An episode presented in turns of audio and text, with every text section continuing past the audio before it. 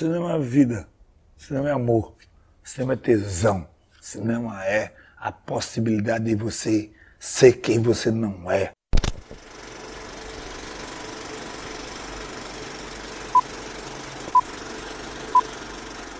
Olá, pessoas. Bom dia, boa tarde ou boa noite a você que nos escuta nesse exato instante. Meu nome é Yuri Freire. E o meu, Nilvio Peçanha. E estamos aqui para o episódio número 10 do meu, do seu, do nosso Cine Trincheiras, em que abordaremos uma temática que talvez seja um tanto quanto polêmica, que é essa pergunta que irá nortear o nosso papo. O livro é sempre melhor que o filme? E é bom deixar aqui claro que nós não queremos convencer, convencer, ninguém de nada, não queremos fazer nenhum tipo de lavagem cerebral ou algo do tipo, apenas temos a intenção de apresentar aqui um ponto de vista que eu creio que seja contra-hegemônico. Afinal de contas, essa ideia que se criou de que o livro é necessariamente melhor que o filme me parece uma, uma ideia hegemônica e que é encarada como verdade absoluta por muitas pessoas inclusive alguns que se consideram cinéfilos. Por isso, eu e aqui o meu parceiro Nilvola iremos conversar a respeito e tentar chegar a alguma conclusão se afinal de contas o livro realmente é sempre melhor que o filme ou se faz sentido para começo de conversa comparar livro e filme. E é isso. Lembrando que estamos nas redes sociais, no Instagram e no Facebook, basta procurar por Cine Trincheiras e nos seguir. Também estamos nos melhores e piores agregadores de podcast do ramo. Basta procurar por Cine Trincheiras e assinar o nosso feed. E também, o mais importante de tudo, o bom e velho boca a boca. Ouviu? Gostou? Indica lá pro teu amigo, pra tua amiga, mãe, pai, vizinho, cachorro, porque o boca a boca é sempre essencial para ajudar a divulgar aqui o nosso Cine Trincheiras. Bom, começando aqui com uma breve introdução, é bom que se diga que as adaptações literárias são tão antigas quanto o próprio cinema. O cinema vai surgir ali no finalzinho do século XIX, é uma arte extremamente nova, principalmente se comparada às chamadas artes mais clássicas, né? como literatura, pintura, teatro, música, etc., que são artes já de vários séculos de existência, e desde aquela época já surgirão as primeiras adaptações literárias para o cinema. Aquele que é considerado o primeiro filme adaptado de um livro data do ano de 1896. Trata-se de Trilby e o Pequeno Billy, baseado na obra literária homônima do francês Gérald du Maurier. Em 1899, será lançada a primeira versão cinematográfica de Cinderela. Em 1900, de Sherlock Holmes. Em 1902, de Alice no País das Maravilhas. Também, em 1902, é lançado o célebre clássico de Georges Méliès, Viagem à Lua, que talvez algumas pessoas não saibam, também é baseado em um livro, no caso Da Terra à Lua, de Júlio Verne. No Brasil, as adaptações literárias começam a ganhar força a partir da década de 10, 1910, com destaque para os longas Inocência, de 1915, baseado no livro do Visconde de Taunay, e o Guarani, de 1916, baseado no romance de José de Alencar. Ambos os filmes dirigidos por Antônio Campos e Vitório Capelaro, Há de se destacar que José de Alencar será o autor mais adaptado deste período. Só o diretor Luiz de Barros será responsável por adaptar três obras literárias do escritor cearense: A Viuvinha, em 1915, Iracema, em 1918 e o Birajara, em 1919. Em 1926, o ítalo brasileiro Vitório Capelaro, que eu citei anteriormente, fará outra versão de O Guarani, que inclusive obterá sucesso de público, fato muito raro para uma produção nacional daqueles tempos. Bom, feita essa introdução, queria saber do Nilvola qual que é, Nilvola, qual que é a sua reação, como você reage, o que você pensa, o que o seu coração sente quando você ouve alguém dizer que o livro é sempre melhor que o filme? Caramba, dá uma, dá uma retorcida no intestino, né, cara? Imagino. Primeiro, é, é claro que fala assim de uma forma brincando, né? Mas brincando, mas com fundo de verdade, né? É claro que assim, a gente tem que levar em conta algumas coisas. É, é claro que a gente entende a pessoa que fala isso, né? Assim, é, é claro que, por exemplo, eu mesmo quando comecei a, a ler, comecei a comparar a obra literária com a, a adaptação no, no início, né? Claro que eu já, já cometi esse equívoco, né? Que ao meu ver é um grande equívoco. Quem nunca não cometeu uma gafe dessa? Dá para você enxergar o porquê disso. Mas a partir do momento que você começa a amadurecer o seu olhar cinematográfico e tal, cara, visivelmente você começa a perceber que são obras diferentes, né? São obras artísticas diferentes. Então, a partir do momento que você começar a perceber isso, cara, você tem que abandonar esse tipo de discurso. Não dá para você dizer que uma pintura é melhor do que um filme. Não dá para você dizer que uma música é melhor do que um filme, né? Então, um livro não vai ser melhor que um filme, a não ser que você goste mais de ler do que assistir um filme. Mas quando você vai comparar um livro com a adaptação, você pode lançar mão da sua afeição pelo livro e por tudo mais. Mas, cara, você tem que levar em consideração sempre que, na hora de você comparar, você tá ali olhando para uma mídia que usa palavras escritas e outra mídia que usa imagens. Então são totalmente diferentes. Essa, esse tipo de discurso que o livro é melhor que o filme é completamente descabido, né? Para começar o, o episódio. Cara, eu costumo dizer primeiro que eu cheguei a conversar sobre esse tema muito rapidamente aqui no episódio 8 com o Felipe Leão, mas nós não chegamos a aprofundar bastante, né? Por isso que eu até decidi fazer esse episódio. Então eu até comentei que é algo que eu comento sempre que tenho oportunidade, que para mim equiparar livro e filme faz tanto sentido quanto equiparar um elefante com um extintor de incêndio. Porque são duas linguagens completamente distintas. São duas sim, vertentes sim. artísticas completamente distintas e que são consumidas de formas completamente distintas. Você lê um livro, você não assiste um livro da mesma forma que você sim. assiste um filme. Você não lê o filme. Não, não acho que porque, só porque você está assistindo um filme que porventura é legendado que você está lendo. Não, você está assistindo o filme e lendo os diálogos que são legendados, só por conta disso. Então, eu, não faz sentido equiparar uma coisa com a outra. São dois universos completamente distintos e dotados de particularidades próprias, são constituídos de gramáticas próprias. Assim como você tem uma, a gramática da linguagem escrita, você tem a gramática audiovisual, que vai compor um filme que é uma peça cinematográfica audiovisual. E eu acho que o fato dessa de existir essa insistência com essa comparação se relaciona diretamente com a não existência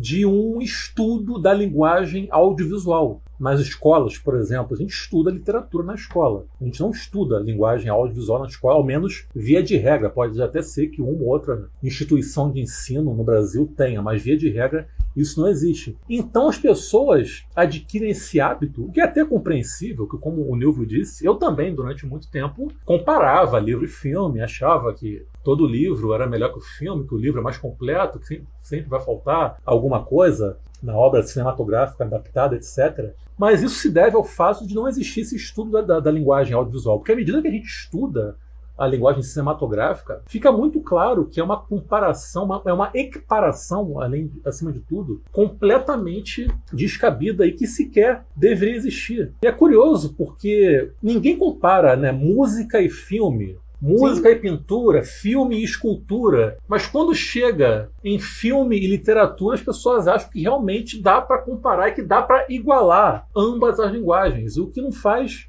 o menor sentido. Até porque, pelo fato do, do cinema ser uma, ser uma arte muito nova, o cinema tem 130 anos, perto de música, teatro e literatura, é, é um feto, lembra bem, é um feto, é muito, muito novo. Então é natural que o cinema tenha olhado para essas artes mais velhas que o antecederam e tenha agregado para si elementos de todas essas artes, da literatura, do teatro pra caramba, da pintura, artes plásticas, etc. Mas isso não quer dizer que o cinema não seja uma arte própria, dotada de uma linguagem própria, uma linguagem sua. O cinema também é uma linguagem Com artística. Certeza acima de tudo, né? Então parece que as pessoas acabam por se esquecer disso. Então, para mim, o ponto nevrálgico, ao menos para iniciar essa conversa, é esse. Acima de tudo, na minha opinião, no meu modo de entender, não quero convencer ninguém de nada, estou aqui apenas expondo o meu ponto de vista, sequer faz sentido equiparar livro e filme.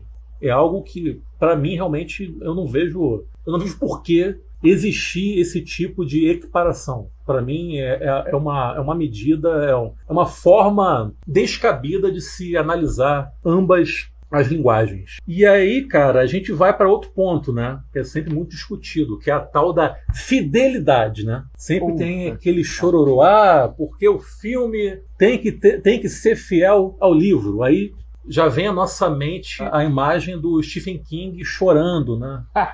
em prantos. Stephen o meu King... iluminado, o que é. fizeram com o meu iluminado? Exatamente. Stephen King amaldiçoando para todo sempre a alma do Stanley Kubrick. Stanley Kubrick.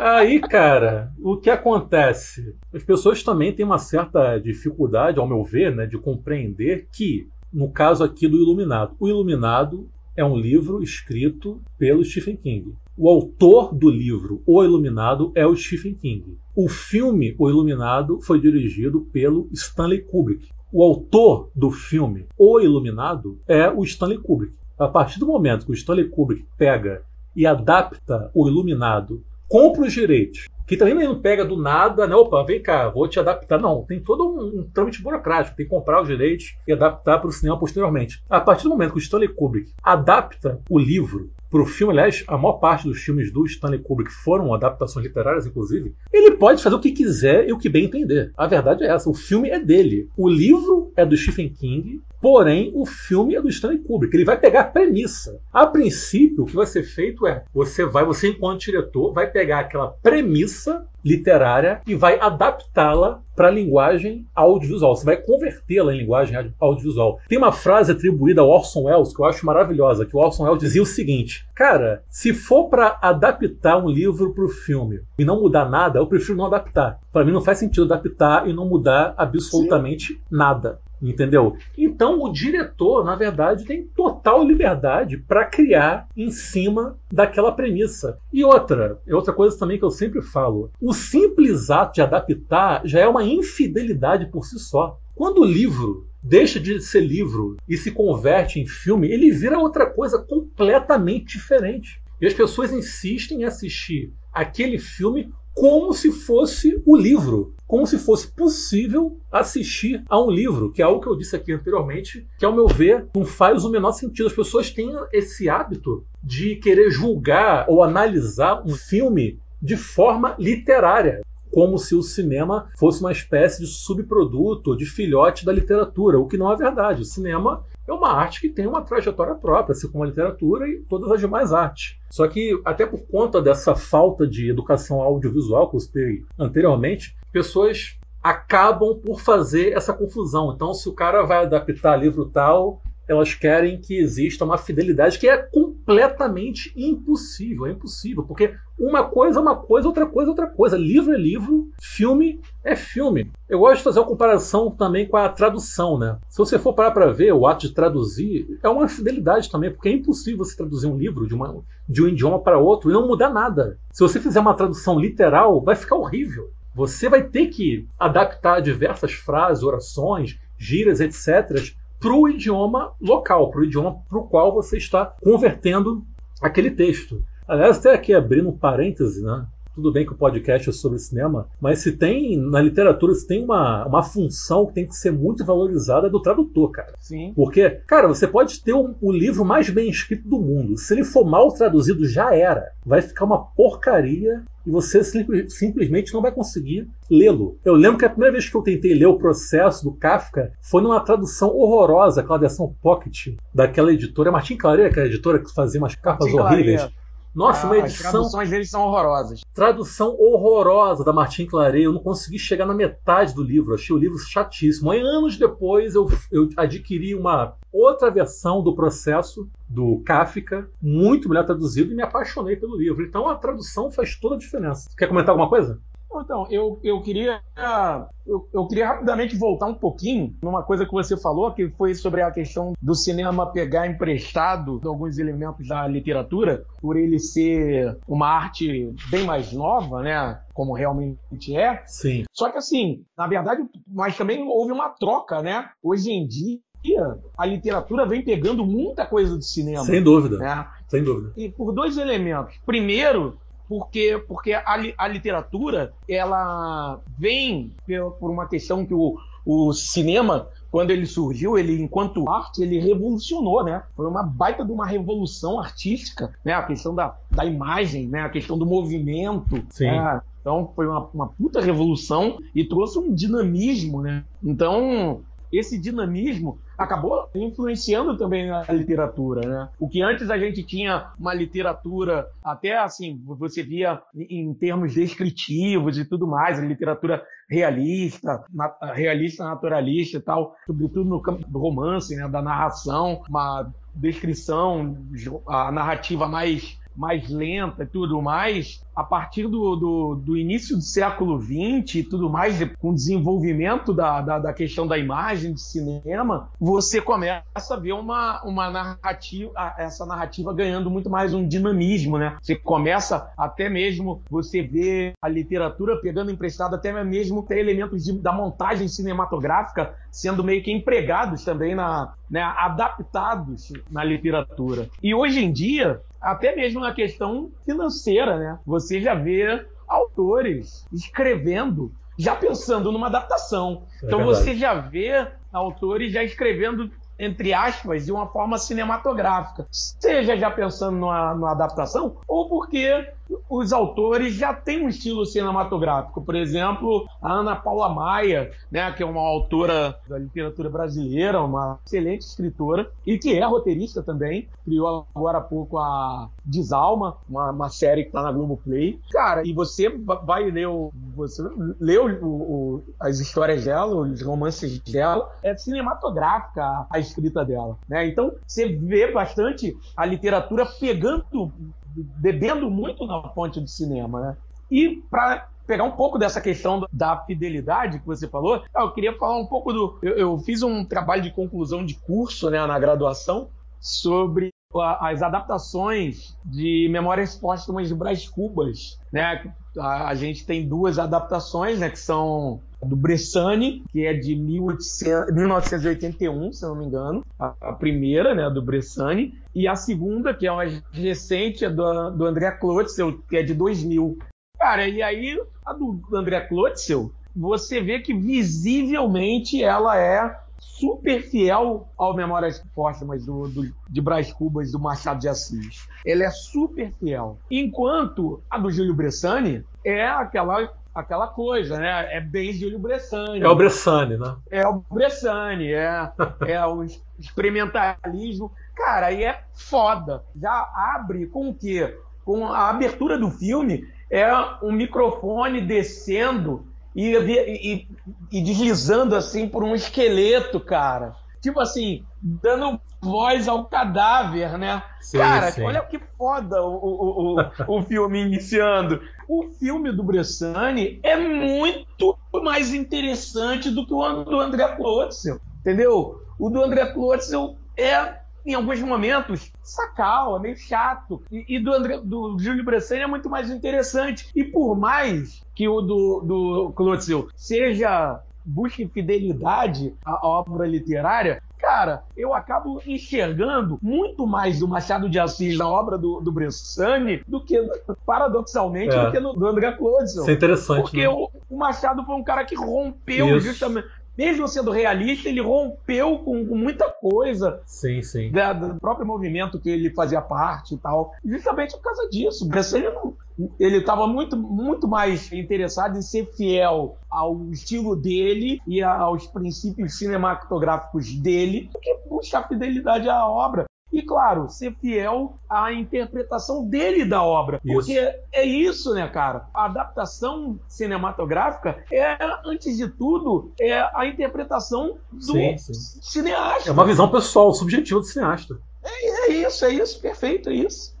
Cara, então, vamos lá. É, primeiro, retroceder um pouquinho também, que você citou a Ana Paula Maia, que já escreve livros pensando em adaptá-los para peças audiovisuais, etc. E eu acabei me lembrando aqui de outra figura que dá para encaixar nesse exemplo também, que é o Marçal, Marçal Aquino. Sim. Grande parceiro do Beto Bran, né? já escreveu vários roteiros para os filmes do Beto Brant. Inclusive, a maior parte dos filmes do Beto Brant ou são adaptações de obras do Marcel Aquino ou tem roteiros escritos por Marcel Aquino. E eu vi uma entrevista do Marcel Aquino que ele dizia que, a partir de dado momento, ele começou a escrever livros já pensando na adaptação cinematográfica que seria feito pelo Beto Brant. Tu vê que loucura, né? O cara já, um escritor, ele já começa a produzir um livro pensando mais à frente na adaptação literária que poderia ocorrer. Então tu vê que realmente muitas vezes ocorre essa relação simbiótica. E agora sobre a questão da fidelidade, você usou muito bem esse exemplo aí do Brás Cubas, que eu infelizmente não assisti ainda o Brás Cubas do Júlio Bressani, tenho que assistir, porque o Bressani é um dos meus diretores brasileiros preferidos. Agora, primeiro que eu achei que você foi muito feliz ao dizer que realmente o Bressani, mesmo sendo entre muitas aspas infiel ao livro, conseguiu manter a essência machadiana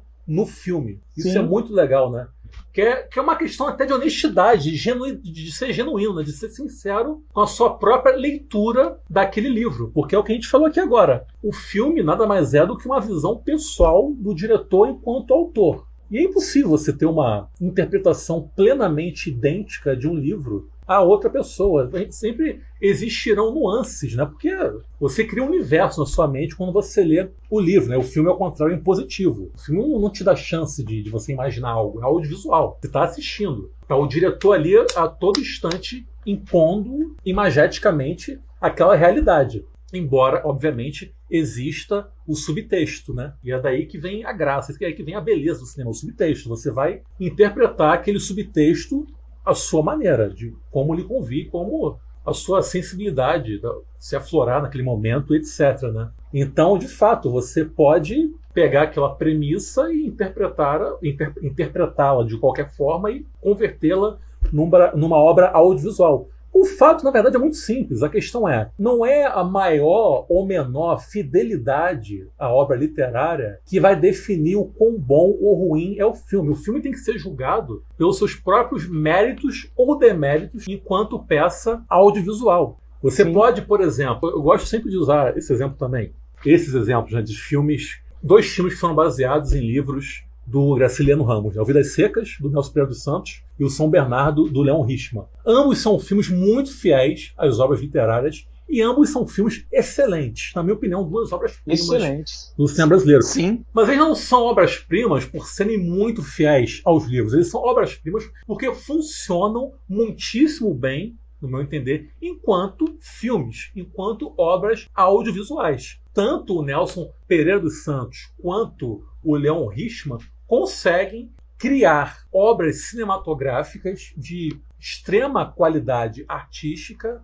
baseadas naqueles respectivos livros do Graciliano Ramos. Inclusive depois, na década de 80, o Nelson também adaptou Memórias do Cárcere também, que é outro belíssimo filme, também sendo bastante fiel à obra original. Outro exemplo é o Lavoura Arcaica, do Luiz Fernando Carvalho, que é um filme maravilhoso, estupendo, maravilhoso. baseado num livro igualmente estupendo, que é um dos meus livros preferidos, Lavoura Arcaica, do Raduan Assar. Sou apaixonado Sim. por esse livro. Aliás, para mim é um caso assim perfeito de que de livro e filme igualmente maravilhosos. Eu amo ambos. Eu sou apaixonado pelo livro e pelo filme. Acho o filme um verdadeiro desbunde audiovisual, assim, três horas de puro desbunde cinematográfico. Lavoura Arcaica. Duas do... belas obras, né, cara? Sim, sim. É um filme sensacional, bastante fiel ao livro, mas porque funciona enquanto filme, não porque fica tentando copiar. Aí você vê o, o Copo de Cólera, que é aquela novela do Raduan Assar, né, o escritor do Lavoura Arcaica, também foi adaptado para o cinema pelo Aloysio Abranches. Inclusive foi uma adaptação anterior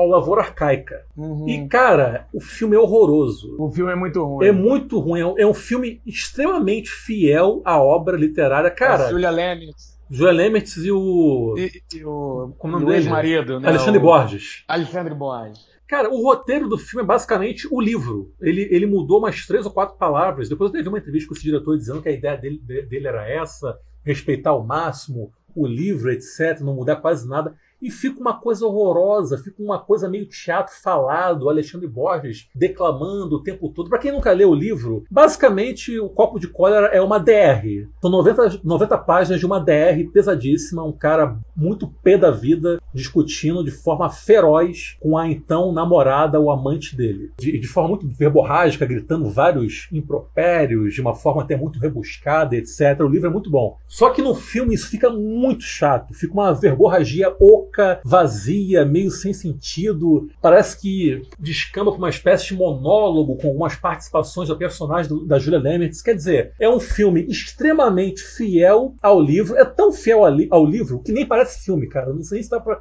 chamar aquilo de filme. É uma coisa que não é justifica é a sua existência audiovisual. É chatíssimo, é horroroso. É muito fiel, porém horroroso. Não adianta você dar Ctrl C e Ctrl V num livro para a tela do cinema e achar que vai funcionar por si só. Não vai funcionar. Pode ficar algo extremamente vazio. Tosco, é um filme tosco. A adaptação de, de um copo de cólera não funciona de forma alguma. Enquanto que a adaptação do Luiz Fernando Carvalho, ao meu ver, é uma obra-prima, um negócio absolutamente maravilhoso. É bastante fiel. Inclusive tem a narração em off do próprio Luiz Fernando Carvalho, lendo alguns trechos do livro, e que casa muito bem com a própria narrativa cinematográfica, enfim, e resulta em um filme muito, muito bonito. Então é isso. A, fidelidade é porque não existe, aquilo que a gente fala que sempre, não existe né, uma cartilha universal da sétima arte. Tal coisa é certa, tal coisa é errada. Ah, se você for muito fiel ao livro, o filme vai ficar bom. Se você for pouco fiel, o livro vai ficar horrível. Até porque né, a gente estou iluminado. iluminado. Eu não li o Iluminado, você leu, né? Até Cara, eu, não, eu, não, li o Iluminado. Eu acho que você tinha lido. Enfim, eu não li, mas, mas todo mundo sabe que o, o Kubrick mudou bastante coisa, né? Do livro para o filme. Sim, sim, sim. Cara, e o filme é sensacional. Eu tenho certeza que um, o dia que eu ler o livro, eu não vou deixar de gostar do filme só porque o filme foi pouco fiel. O filme tem que funcionar enquanto filme pouco me importa se ele foi muito, mais ou menos, ou, ou, nada fiel ao livro no qual ele está se inspirando. O que vale é a premissa que o cara vai utilizar. inclusive, reza a lenda que o Hitchcock, que também adaptou vários livros para o cinema, reza que o Hitchcock até gostava de pegar uns livrinhos bem mequetrefe e adaptar, que ele curtia a premissa. Essa premissa é legal, o livrinho é vagabundo, mas a premissa é boa, vou ver se isso aqui funciona enquanto cinema. Aí eu acho que dá para dizer que funcionou quase sempre no caso do Hitchcock, né? Aliás, eu citei anteriormente Orson Welles, e inclusive, talvez muita gente não saiba, Orson Welles adaptou o processo do Kafka, e é um filme sensacional. Aliás, meu filme preferido do Orson Welles é a adaptação dele do processo. E é uma adaptação também bem livre. É até fiel ao livro, mas tu vê que existe claramente ali a mão criativa do Orson Welles. Mas vai lá. Eu ia dizer que o Stephen King ele, ele falar do, do Iluminado, ele tá de sacanagem, né, cara? Porque ele passou décadas aí com a porrada de filme horroroso, assim, né? No livro, né? Não. Ah, filmes baseados, ah, tá, tá, tá um monte de, de filmes horrorosos baseados em, em, livros dele. Agora que veio, tá vindo aí, né, uma sequência de, de boas obras, né? It, tem, tem uma série agora também aí, eu acho que é Stand, que é uma série também baseada na obra dele. Mas agora mesmo saiu um filme aí Cemitério Maldito, que, pô, o filme é muito ruim. Também eu não gostei. Enfim. E aí é, é essa mesma coisa. O, o, o filme tenta ser, ser bem fiel ao livro. E, cara, e é bem ruim. Eu, eu li o Cemitério, o livro é O Cemitério, né? O filme é Cemitério Maldito. O filme é muito, muito fraco, não funciona enquanto obra cinematográfica, muito, muito ruim. E, cara, e busca ser bem fiel ao livro. Então, é mais uma mais um exemplo de que essa coisa de, de fidelidade não quer dizer tudo. Por outro lado, outro exemplo de filme que é fiel à, à obra e que funciona muito bem, a, a obra nacional, é o Natimorto, né? Que é do Paulo Macellini, eu acho o nome dele. Isso. O diretor, né? Baseado é no do, livro do Mutarelli. Do, do Mutarelli. Outro escritor que tem várias obras já. É, o Cheiro do Ralo é o mais célebre, né? Do Heitor Dália. Isso, mas o Cheiro do Ralo já não é tão fiel, né? É um excelente, excelente filme, né? Mas o Heitor Dália já faz algumas alterações que são ótimas. É, o filme é excelente, o Cheiro é, do Ralo. Cara, eu li o Cheiro do Ralo e vi o filme, até onde eu lembro, é, é bastante fiel, cara. É, mas eu, eu, acho que o Nath Morto é, é, é, é sim, mais sim. fiel ainda. É, o Nath Morto é. Porque, por exemplo, uma coisa é, que mudou no, no Cheiro do Ralo é que o, no livro, o personagem principal, o protagonista, ele não tem nome, né? No, no filme ele tem. Que inclusive é Lourenço em homenagem ao próprio Lourenço Mutarelli, que também atua no filme, né? E que também atua Isso. no Nath Morto, inclusive. É, isso, sim. Aliás, eu, eu acho a escrita do Mutarelli bastante cinematográfica. É Com tipo- certeza. os livros dele são os tipos de livros que você lê e pensa, caramba, isso aqui daria um baita filme. Não é à toa que é um cara que tem vencido muito adaptado, né? Pro cinema. Sim, cara. É, adaptaram o Buffy Spallanzani, né? Não, mas Bu- Buffo Spallanzani é Rubem Fonseca. Ah, é, Rubem. Cara, Rubem Fonseca. falei merda. É, Rubem Fonseca. Agora, Não, é, tão, tão, tão pra adaptar é o. Jesus Kid. Jesus Kid, Jesus é. Kid Jesus tá pra- Kid. Tá pra sair. Dirigido pelo Ali Muritiba, inclusive. Não, o Rubem Fonseca, que é outro que foi muito adaptado, né? Foi. E que também escreveu roteiros, se não me engano. Sim, sim, sim. O filho dele é cineasta, Isso, né? O- isso, o- esqueci o nome dele agora. José Henrique Fonseca. É o filho do Rubem Mas é- Fonseca. O filho do Rubem Fonseca. Alguma coisa Fonseca. Provavelmente. Cara, uma coisa que eu ia dizer também, só pra complementar o dossiê Stephen King, é bom lembrar que na década de 90 foi lançada uma série baseada no Iluminado, produzida pelo Stephen King, roteirizada pelo Stephen King, Sim! plenamente fiel ao livro e que, adivinha, ficou uma porcaria. Um negócio horroroso. Então é isso, gente. Se alguém ainda tem dúvidas de que ser mais ou menos fiel não está diretamente relacionado à qualidade do filme, por favor, procurem pela série da década de 90, baseada no Iluminado e produzida pelo próprio Stephen King, feita sob a tutela dele. E vocês verão o quão horroroso aquilo ali ficou. Agora, outra questão também, que sempre é muito ventilada por aí. Você acha que existe livro não adaptável? Cara, eu, acho que. Acho que não, cara. Eu acho que assim, tem livros que são. São muito difíceis. Mas, por exemplo, Senhor dos Anéis, por exemplo, cara, é um livro super complicado. O Tolkien criou um mega universo, né? E tal. É uma baita adaptação, né? Um baita filme. Então, cara, eu acho que não, não, não tem livro que não seja adaptável. Agora, aí é do diretor, né, cara? Tem que cair na mão de um, um Sim. diretor que, que tenha talento, que tenha criatividade, que, que tenha re- recursos para isso, né?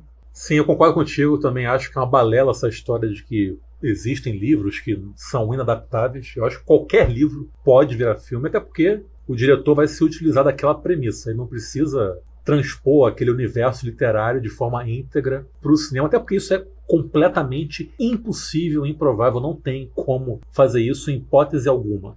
E eu gosto sempre de usar o exemplo que é o seguinte, assim, cara, se o David Cronenberg conseguiu adaptar o Almoço Nu do William Burroughs, qualquer livro pode ser adaptado, porque o Almoço Nu é um livro extremamente experimental, radicalmente experimental, um livro que não tem um, um não tem uma, uma história central muito bem definida, é, uma- é um maranhado de situações absolutamente psicodélicas que vão se sucedendo. Aliás, é um livro bem difícil de ser lido. Eu, eu já li, gosto bastante, inclusive. E o David Cronenberg, diretor canadense, adaptou esse livro, porém foi uma adaptação completamente pessoal. Foi a visão estritamente dele a respeito daquela obra literária. Inclusive, em português, o filme recebeu o nome de Mistérios e Paixões. Sabe-se lá por quê? Porque o título original é Naked Lunch, que é o título também do livro, Almoço Nu. Então, se o Cronenberg conseguiu fazer o que pa- parecia até então impossível, que foi adaptar cinematograficamente Almoço Nu, do William Burroughs, qualquer tipo de livro pode ser adaptado. Se até a Bíblia já foi adaptada, né? vários trechos da Bíblia, vários, vários livros da Bíblia foram adaptados, qualquer coisa pode ser adaptada. Então eu também concordo, eu acho que, que não existe. Qualquer. Não existe essa história de ah, livro tal não pode ser adaptado. Ah, porque os 100 anos de solidão não pode ser. Não, pode sim, pode sim. Alguém pode chegar e adaptar 100 anos de solidão. É óbvio que não vai ser uma adaptação plenamente fiel à obra, porque é impossível e também não, não daria tempo, teria que ser um filme de 40 horas, mas é possível você pegar a premissa e transformá-la em um filme. Porque é isso, o nome, filme é o nome tá dizendo, né? Você vai adaptar. é né? adaptar isso. Eu, eu acho que essa é a chave da questão. Você está adaptando de um universo para o outro. Não, não, não, não, não tente enxergar livro onde há filme e vice-versa. Não tente enxergar filme onde há livro. Então, Nilvala, para encerrarmos aqui o nosso episódio, eu vou pedir para que você, e depois eu, obviamente, que você mencionasse um livro que você gostaria de ver adaptado para o cinema. Porém, tem que ser um livro que, evidentemente, ainda não tenha sido adaptado. Você dá a sugestão de um livro e depois eu dou a minha sugestão e assim a gente finaliza o Cine Trincheiras número 10. Vai lá, Neuvola. Beleza. Cara, um livro que eu gostaria de vir adaptado, que não foi adaptado ainda, seria Os, Os Cus de Judas, de um dos escritores que eu mais que eu mais admiro, que eu mais gosto, pelo menos a escrita dele, né? O Antônio Lobo Antunes, um escritor português. Os Cus de Judas é um livro de 1979 e trata da guerra colonial, né? A guerra de, de independência, pela independência de Angola. E o protagonista do livro, um médico, né? Que foi enviado para a guerra e que, na verdade, assim, o, o livro é meio que autobiográfico, ah, claro, com uma, uma grande carga de ficção, né? E claro, né, quem puder depois pegar e comprar ou adquirir o livro, tentar buscar o livro para ler, eu super recomendo a linguagem, a estrutura narrativa, o estilo do Antônio Lobo Antunes é muito foda e muito peculiar, então te tira completamente dessa questão biográfica, mas tem um quê autobiográfico sim, porque o próprio Lobo Antunes, ele foi um médico que foi para a guerra colonial, para a guerra lá em Angola na época. E aí o, o livro trata disso, né? E é um protagonista conversando com uma interlocutora, que na verdade a interlocutora acaba nós, leitores, acabamos fazendo o papel dessa interlocutora, né? E ele vai conversando e vai expondo todas as, as crises, as memórias sofridas, enfim. O livro é bem interessante e seria muito interessante ver esse livro adaptado, porque também não seria um livro muito fácil de ser adaptado, justamente seria muito interessante por essa escrita peculiar, né? Seria muito bom ver como é que seria o olhar do diretor em cima dessa escrita peculiar, esse estilo peculiar do Lobo Antunes. Daria para fazer uma bela quebra de quarta parede, né? Pelo que você falou aí. Sim, sim, daria para fazer. Seria bem interessante, bem interessante. Olha aí, excelente dica e sugestão. Então, minha vez, o livro que eu gostaria de ver adaptado para o cinema é o Meridiano de Sangue, do Cormac McCarthy, escritor estadunidense, um livro da década de 80, out the de 1985, para ser mais exato, mas foi ganhar uma tradução para o português vários anos depois. E é um romance bastante cultuado, certamente um dos romances modernos ou pós-modernos mais cultuados da literatura norte-americana, o que até me causa espanto em saber que ele jamais foi adaptado. Até pesquisei para ver se não havia alguma adaptação mais obscura ou que eu não conhecesse, mas de fato não, não existe. Eu achei uma notícia dando conta de que o James Franco, né, o ator James Franco, teria interesse em dirigir uma adaptação do Meridiano de Sangue, mas não só do papel, até porque é notícia de alguns anos atrás. Então é um livro que segue sem ser adaptado. E, cara, é um livro sensacional. Ele se passa ali em meados do século XIX, na região fronteiriça dos Estados Unidos com o México, aquela parte ali do Texas e tudo mais. E narra a história de um garoto sem nome, que tem uma infância miserável e depois, quando se torna um jovem adulto, ele se junta com um bando de mercenários e participa de diversos conflitos. É um livro com uma narrativa muito sanguinolenta, é porradaria o tempo todo, tripas para fora, cabeças sendo cortadas, yankees mexicanos e índios se degladiando o tempo todo. Inclusive a escrita dele é muito muito explícita. Tem partes ali que você lê e tu fica incomodado com o que está lendo. Você, você se sente agoniado, sente nojo, sente arrepios. E é o tipo de livro que você lê e pensa, cara, isso aqui nas mãos dos irmãos Coen daria um puta filme. Então, caso caso Joel, Joel e Ethan Coen estejam nos escutando nesse exato instante, faço aqui um apelo, meus queridos, por favor, adaptem Meridiano de Sangue para o cinema, porque tem tudo para ficar sensacional. Cara, é um típico livro de faroeste. É um faroeste já pronto ali e com todos os elementos com os quais os irmãos Coen sabem trabalhar de forma extremamente competente. Então, essa é a minha sugestão, essa é a minha vontade, meu sonho, é ver Meridiano de Sangue adaptado para os cinemas. Então, fica, fica aqui também as nossas dicas literárias, por que não, né? Os de Judas, claro, claro. por Nível Peçanha, e Meridiano de Sangue, por Yuri Freire, que no caso sou eu. E é isso, gente. Muito obrigado para quem nos escutou até agora. Valeu demais. Se gostou, compartilha com os amigos, com os primos, com a família, com a vizinhança. O boca a boca é fundamental para gente. E se não gostou, estamos abertos a críticas construtivas. Críticas honestas são sempre muito bem-vindas. Pode ir lá no nosso Instagram, mandar um direct, fazendo sugestões, dizendo você, o que vocês gostariam que melhorasse aqui, o que poderia mudar. Enfim, sintam-se à vontade para criticar também. É, a gente não quer também a galera aqui puxando o nosso saco de forma cega e a crítica não, muito pelo contrário. Muitas vezes é a crítica que nos faz crescer e faz com que o nosso trabalho aqui possa evoluir, afinal de contas, né? É o que a gente quer e vocês também. Até porque isso aqui é um eterno aprendizado, a gente vai sempre buscando melhorar a nossa maneira de criar e fazer esse podcast a cada episódio. É isso, gente. Valeu, Nivola. Tamo junto e um beijo no coração de todo mundo. Tchau, tchau. Valeu, tchau, tchau.